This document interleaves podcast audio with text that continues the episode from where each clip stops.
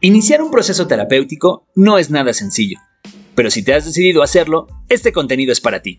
En Psicología en Serie y en Serio, hablaremos de todo lo que un terapeuta formado en psicología basada en evidencia podría considerar dentro de la terapia, para que te puedas familiarizar con el uso de términos y recordar lo revisado en tus sesiones. Este podcast es algo técnico, y su diseño no es para darte los 5 consejos prácticos o las 10 cosas que debes hacer para mejorar tu vida. En realidad, es para que lo uses en compañía de un especialista en salud mental y así podrás sacar el máximo potencial de este contenido.